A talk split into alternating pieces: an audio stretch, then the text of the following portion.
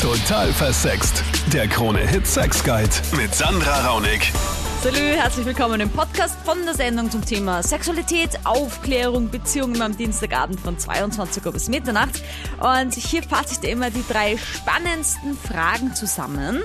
Äh, damit du, wenn du sagst, ich habe jetzt keine zwei Stunden Zeit, die ganze Sendung durchzuhören mit der Musik zwischendrin, auch eine Idee kriegst, um was es so geht. Mit dabei im Studio Psychotherapeutin Dr. Monika Vogrolli für deine Beratung und ganz passend zu dieser Hitzewelle, es ist ja ein Wahnsinn, wie heiß es ist, will die Gabriele wissen. Wie kriege ich meinen Freund zum Sex? Seit einer Woche blockt er ab, äh, weil es so heiß ist. Was kann ich tun? Mhm. Gabriele, es ist wohl ein Problem, das, womit du nicht alleine bist. Deswegen danke für diese Nachricht. Ich meine, Hitzewelle Deluxe, gerade dass sich überhaupt noch jemand irgendwie bewegt. Mm, Ich kann dir jetzt da als Expertin ein paar Tipps geben, die du probieren kannst. Ja? Äh, Wenn es aber am Abend wie jetzt immer noch 29 Grad hat, ist es halt trotzdem immer noch mega heiß. Deswegen da vielleicht doch mal in der Früh probieren. Ja? In der Dusche Aufpassen, dass man nicht ausrutscht allerdings, ja, und da einfach ein bisschen kühleres Wasser fließen lassen, nicht zu kalt, das ist dann auch wieder unangenehm. Äh, auch beim Sex vielleicht mit Eiswürfel arbeiten. Aber auch immer bedenken natürlich, desto kälter das ist, was man auf die Haut bringt, desto krasser dann der Unterschied zur Hitze wieder. Was aber tatsächlich hilft, ist äh, Chili essen, weil äh, die Chilischote erzeugt so einen kalten Schweiß.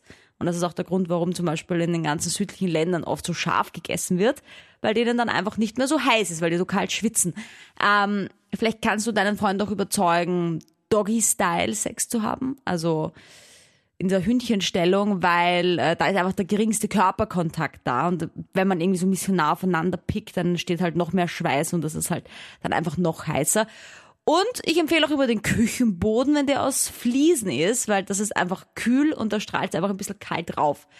Wenn du jetzt aber, Monika, einen Freund hast, der irgendwie bei diesen ganzen Tipps jetzt sagt, ich will trotzdem nicht. Woran merkt man denn, dass es eine Ausrede ist? Kann man das irgendwie dann merken? Also merkt man das dann, wenn er diese Tipps überhaupt nicht versucht umzusetzen? Genau, so würde ich sagen. Also wenn er dann noch immer mauert, dann ist es ein typisches Vermeidungsverhalten, dann sind es Pseudogründe, dann ist es einmal die Hitze, dann ist es die Migräne, dann ist es zu viel Arbeit, dann ist es irgendwas anderes. Und ich wollte auch noch warnen, der Chilischoten-Tipp ist zwar super, aber Küsse gleich darauf, davon ist abzuraten. Also du stehst ein bisschen auf Schmerzen, auch so, äh, ja, alles was mit äh, Vagina, Penis zu tun hat, das kann dann schon sehr, sehr heiß werden. Aber das lenkt dann vielleicht wenigstens ab von der Hitze. Also. Mhm. Dann der Kevin zum Thema Mysterium G-Punkt. wenn ich mal eine beim Fortgehen finde oder so und ich schlafe dann mit einer, dann finde ich den G-Punkt nicht. Ich kann ihm auch nie was sagen und danach ist der Sex aber relativ flach. Keine Ahnung wie das. Vielleicht habt ihr so einen Tipp. Ja, mit was suchst du denn den G-Punkt? Mit dem Finger. Okay, das ist schon mal gut, ja, weil mit deinem Penis wirst du das nicht spüren. Und es glauben aber auch viele Männer, dass sie automatisch den G-Punkt berühren, wenn sie mit ihrem Penis in die Frau eindringen. Ja. Ähm, auf der Suche nach diesem G-Punkt, ja, diesem Mysterium G-Punkt, wäre es natürlich auch ganz gut, wenn man mal eine fixe Freundin hätte und nicht eine, die man sich für einen One-Night-Stand aus der Disco kennenlernt. Weil die Chance, den G-Punkt zu finden, mit ein bisschen mehr Vertrauen, wenn man sich besser kennt, halt höher ist. Ja?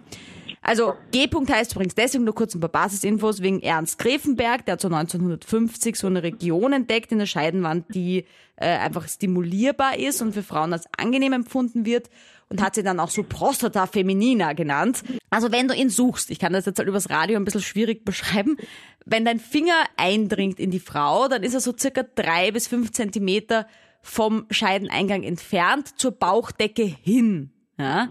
Und es ist jetzt leider, oder leider natürlich so, dass sich bei jeder Frau anders anfühlt. Ja? Grundsätzlich ist es wie so eine kleine Halbkugel, wie so eine kleine Walnuss, würde ich sagen.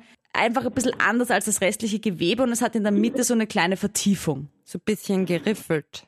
Fühlt Bei sich jedem an, ne? anders, ja, Aber also- es fühlt sich ein bisschen anders an als das restliche Gewebe. Genau, und ist auch ein bisschen fest. Man merkt einfach, finde ich, wenn man ihn erwischt. Aber, Kevin, das heißt nicht, dass das die absolute Bombe sein muss, die dann auf einmal platzt, wenn du den findest und berührst. Ja?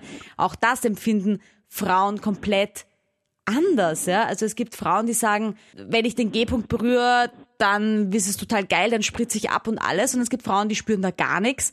Es kommt doch oft darauf an, wie gut man seinen Körper kennt. Das ist einfach auch eine Zone, die man auch erst entdecken muss und erwecken muss, die nicht einfach von vornherein so funktioniert, wie man das gerne hätte. Ja?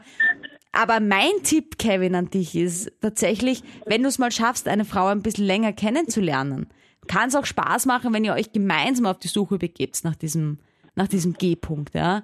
Also dann einfach Ja. mal hinlegen und einfach mal Finger rein und sagen, bin ich schon da? Hey, lass uns doch gemeinsam entdecken, was da ist, was das macht.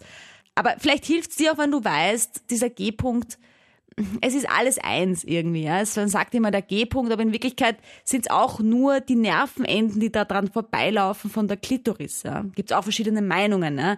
Aber wenn du die Klitoris berührst der Frau, also diese kleine Perle quasi am, am, am oberen Anfang der Vagina, ja, äh, dann das, das ist einfach ganz intensives Zone, auch mit ganz vielen Nervenenden und das geht bis in den Körper rein und fühlt sich halt dann einfach, wenn du den G-Punkt von innen berührst, anders an.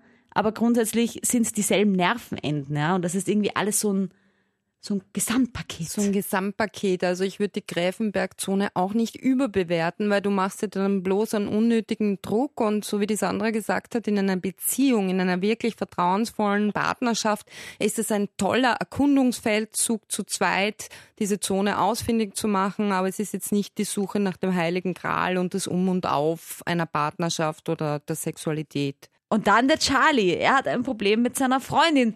Die will nämlich einfach nicht schlucken. Ich weiß nicht warum. Es ist, ja. Ach, Charlie, das Thema Sperma. Ähm, hast du schon mal dein eigenes Sperma probiert? Na, sowas mache ich nicht. Aha, warum soll's denn dann deine Freundin tun? Weiß ich nicht. Mir, mir gefällt es einfach. Ja, genau. Ich, Aber irgendwie von den Ex-Freundinnen, das gefällt mir einfach und das, ich- irgendwie brauche ich das. Aber. Ja, die, ich- die neue Freundin, die mag nicht. das nicht irgendwie. Ich wundere mich nur, wie man, wie man das vermitteln soll, dass es voll geil ist, das Sperma zu schlucken, wenn man irgendwie unbewusst das Gefühl vermittelt, dass man es selber grausig findet. Ich, ich will dich jetzt nicht beleidigen. Es kann auch sein, dass dein Sperma sich in letzter Zeit ein bisschen verändert hat, weil du vielleicht deine Ernährung umgestellt hast, weil du vielleicht viel Bier trinkst. Ich weiß es nicht.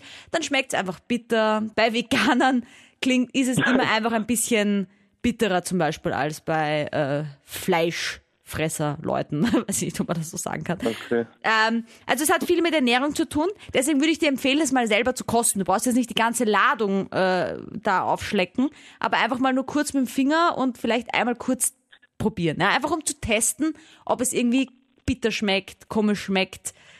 Weswegen Ah, sie es das dann ist, das ist, glaube ich, das ist, glaube ich, schwierig für mich. Also, Ja. puh. Aber dann, weißt du, frag dich mal, wenn es dir so geht schon damit. Und es gibt halt auch Frauen, die haben vielleicht auch schlechte Erfahrungen gemacht mit Sperma. Es gibt Frauen, denen hat ein Mann mal die ganze Ladung in den Mund gespritzt und sie waren nicht vorbereitet, dann haben sie es in die Luftröhre gekriegt, dann haben sie den Urhustanfall, einen Speibanfall gehabt, weiß ich nicht. Ähm, es gibt Männer, die schmecken tatsächlich nicht so besonders gut, dann, dann hat man einfach nicht so viel Lust drauf. Es gibt Frauen, die mögen die Konsistenz nicht so gerne, die finden das irgendwie schleimig und eklig. Das gibt's einfach. Ich weiß, das will man als Mann nicht haben, weil als Mann möchte man natürlich, dass die Frau alles aufsaugt, was da rauskommt. Das muss das Geilste sein auf der Welt. Ja? Ich verstehe so dich ungefähr, eh. ja. ja? Ich, ich meine, nicht falsch verstehen. Ich meine, ich gehe jeden Tag duschen und das, Ja, ja. es passt auch von der Größe, das ist, Nein, nein, also ich finde phäno, phänomenal, aber. ich glaube auch jetzt tatsächlich, dass du gut schmeckst und dass das eine tolle Konsistenz hat. Ich glaube nur, dass sie vielleicht irgendwas erlebt haben wird, weswegen sie das nicht so geil findet, ja. Und äh, da würde ich einfach mal drüber nachdenken, wenn du auch schon das Gefühl hast, für dich wäre das schwierig, nur einen kleinen Tropfen davon zu probieren. Und sie hat auch eine Abneigung dagegen, wie sie sich dann fühlen muss. Nur um dich ein bisschen hineinzuversetzen in ihre Schuhe. Weißt du? Ja, ja, das eh, aber sie hat das noch nie gemacht. Und ich habe gesagt, sei mal ein bisschen offener und ja, weiß ich nicht. Es klingt fast ein bisschen so, als wärst du in deinem männlichen Stolz ein wenig gekränkt, weil sie es nicht macht. Kann sein, das kann, ja, aber pff, Dass das ist quasi schwierig. Das ist- befremdlich für dich ist, dass sie sich so dagegen anscheinend verschränkt oder verwehrt. Also einfach reden, weil wenn sie keine Lust drauf hat, unter Zwang soll sie es ja nicht machen, oder? Dann macht es ja dir auch keinen Spaß. Aber natürlich Na, verstehe ich auch, dass es für den Charlie ein Beziehungsproblem ist, wenn er das wirklich gerne hätte und sich wünscht, klar. dann hat er eine Freundin, Deswegen die will das reden drüber. machen. Reden drüber, warum sie es partout nicht machen will. Vielleicht ist wirklich ein Trauma dahinter, wie du vermutet hast, Sandra. Ja, und Können finde- moralische Bedenken auch sein, irgendwie so Ja. Tradition oder was weiß ich, dass sie glaubt, das ist irgendwie was Perverses. Also vielleicht kannst du da mal andocken und reden noch einmal mit ihr, wa- was sie daran hindert, was Mhm. sie befürchtet oder wieso das ein No-Go ist.